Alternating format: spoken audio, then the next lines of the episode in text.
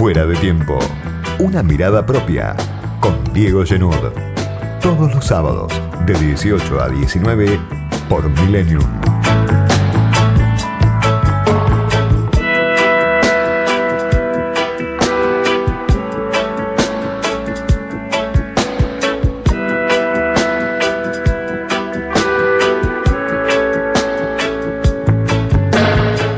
Entrando al último mes del año, llega la hora de los balances y se mantiene una característica en la sociedad argentina que es la de mirar con distintos ojos la realidad que estamos viviendo.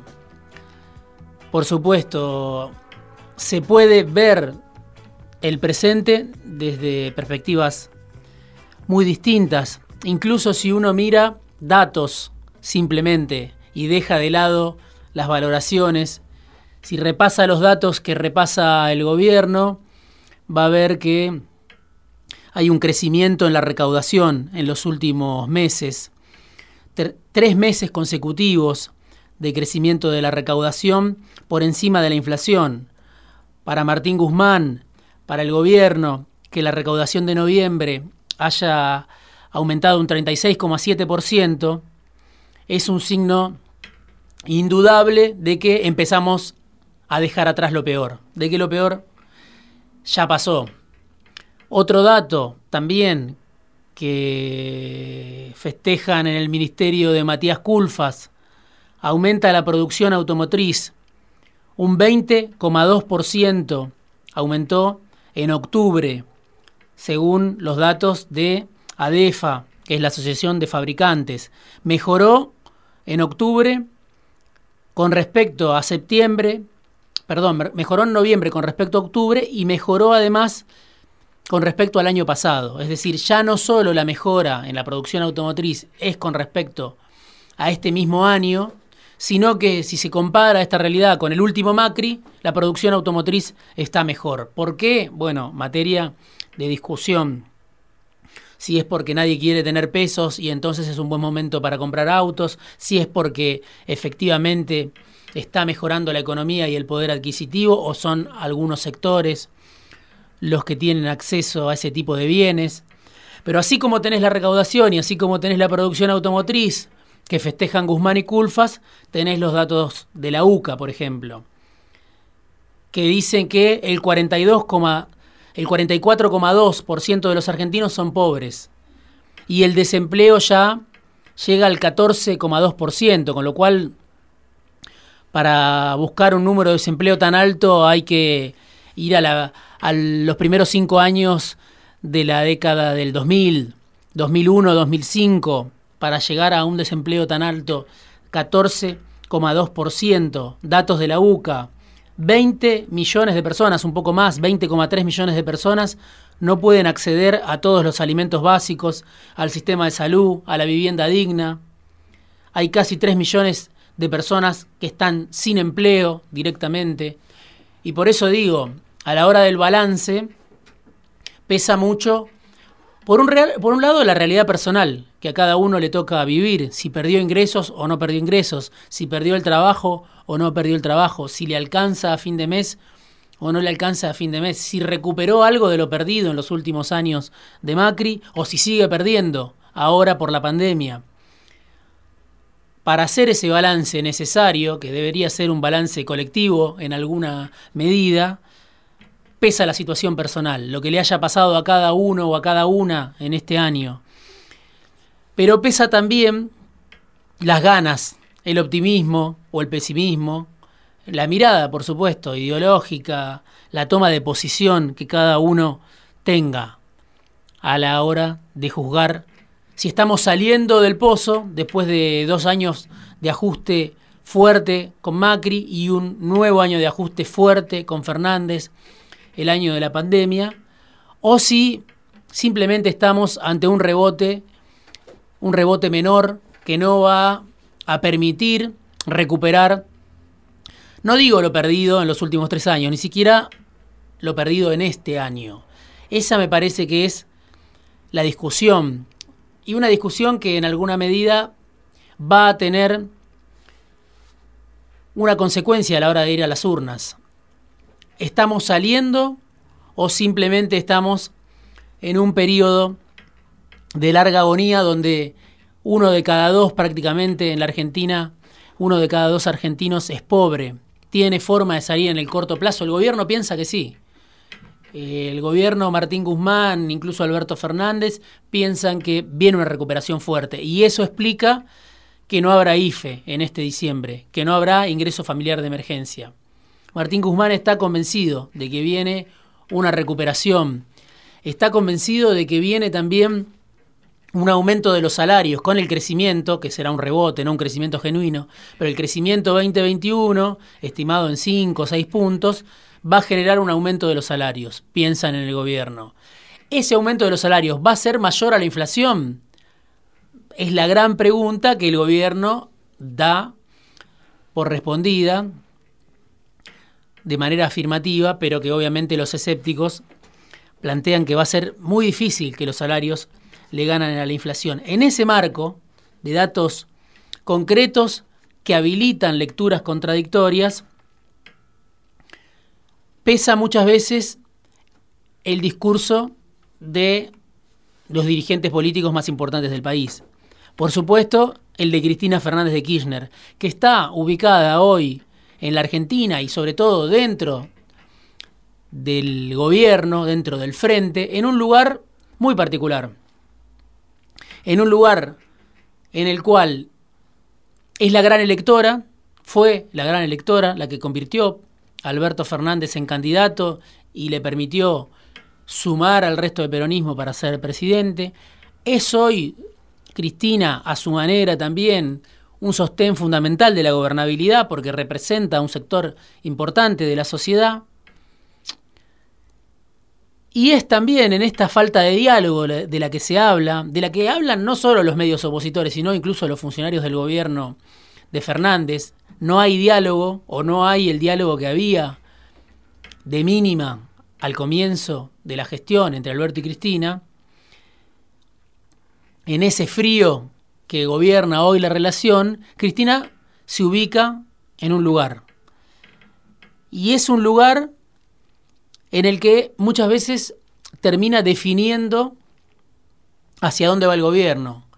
En esa distancia con Alberto, esa distancia que, que no solo es la de estos días, es la distancia que surgió a partir de 2008 y persistió hasta 2019 esa distancia histórica, esa distancia del presente, la lleva a Cristina a ubicarse en un lugar en el que su voz es muy distinta a la voz de la Casa Rosada.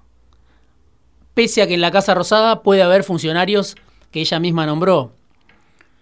Pero cuando uno mira cuál es la voz de Cristina, tiene que mirar hacia el Senado.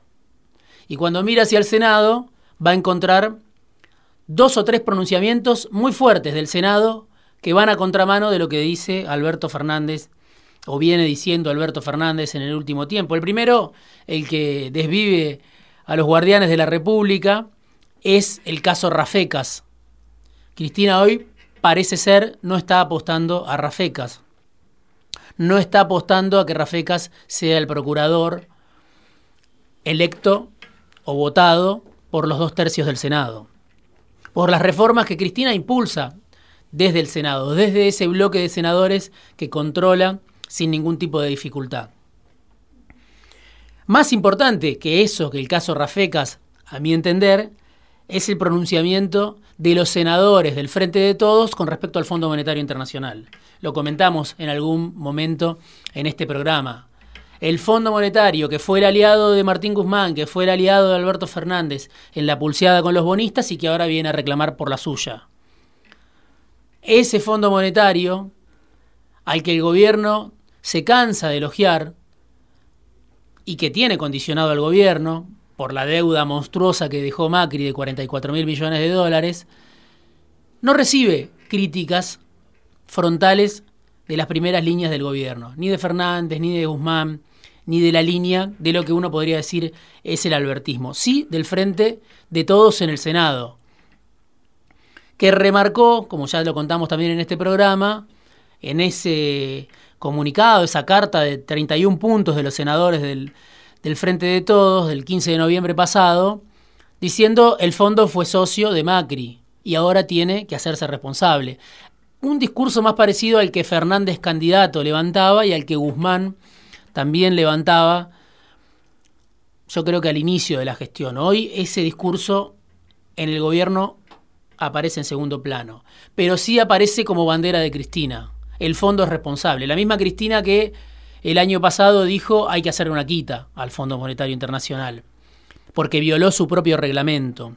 Rafecas, primer tema, Fondo Monetario, segundo tema, y otro tema, quizá todavía más importante, de esta semana, cuando el bloque de senadores del Frente de Todos decidió dar marcha atrás con el proyecto de movilidad que había mandado Alberto Fernández, que fijaba un aumento del 5% en diciembre para las jubilaciones, pero se iba a descontar del aumento de marzo, algo inédito en la historia previsional argentina, como dice también Ismael Bermúdez, alguien que, cito no solo por su trayectoria de ahora, sino que alguien que desde los años de Menem cubre temas previsionales. Y él decía, nunca pasó que se entregue un aumento como el que propagandizó el gobierno la semana pasada, de 5%, y que después ese aumento se niegue o, o sea un aumento a cuenta del de marzo. Bueno, ¿qué hizo Cristina Fernández Kirchner, el Frente de Todos en el Senado? Dio marcha atrás con eso.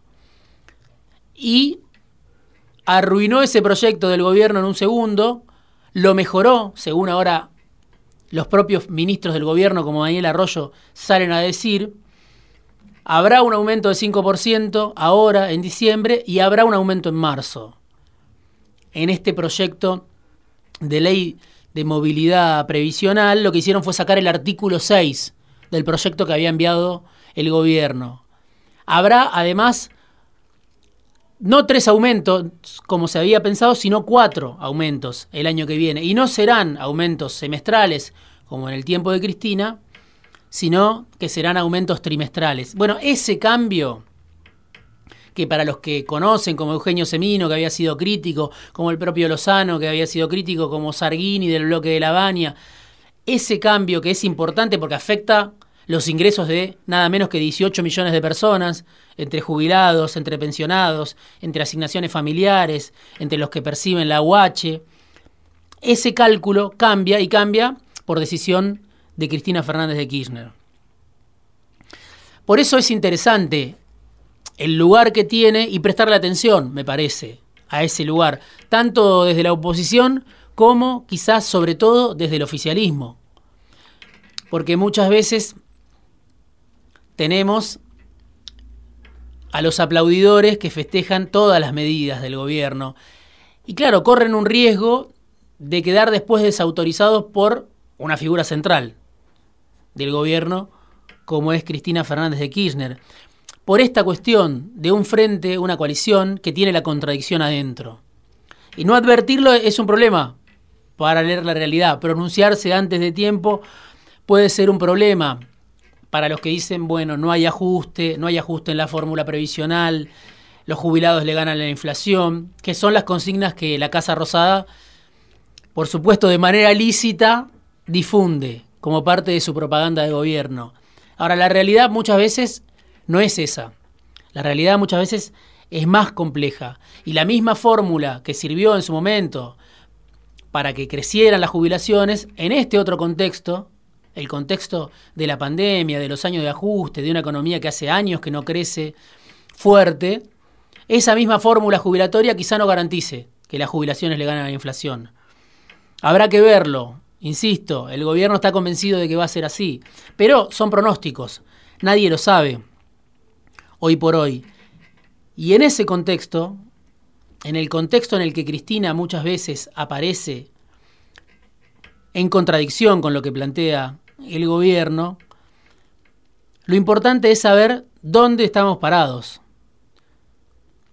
Por esto que decía al comienzo del editorial, existen datos que muestran un rebote, pero existen datos que muestran una realidad dramática, donde hay 20 millones de personas bajo la línea de pobreza. En un frente que tiene la contradicción adentro es importante entender en qué punto estamos, si estamos saliendo y cómo estamos saliendo, porque también hay velocidades para salir. Es posible que haya un rebote, pero que la economía no recupere ni de cerca lo que perdió durante todo este año. Y no solo la contradicción es de Cristina con Alberto, la, contradicción puede ser de Cristina con Raberta, con Fernanda Raberta, que es la titular del ANSES y es la que vendió este aumento del 5% que se iba a descontar de marzo como algo para festejar. Por eso, para entrar en ese balance, en el balance de fin de año, no solo hay que armar la composición de datos contradictorios, de datos heterogéneos, sino que también hay que prestar atención a los pronunciamientos contradictorios que existen dentro del propio gobierno.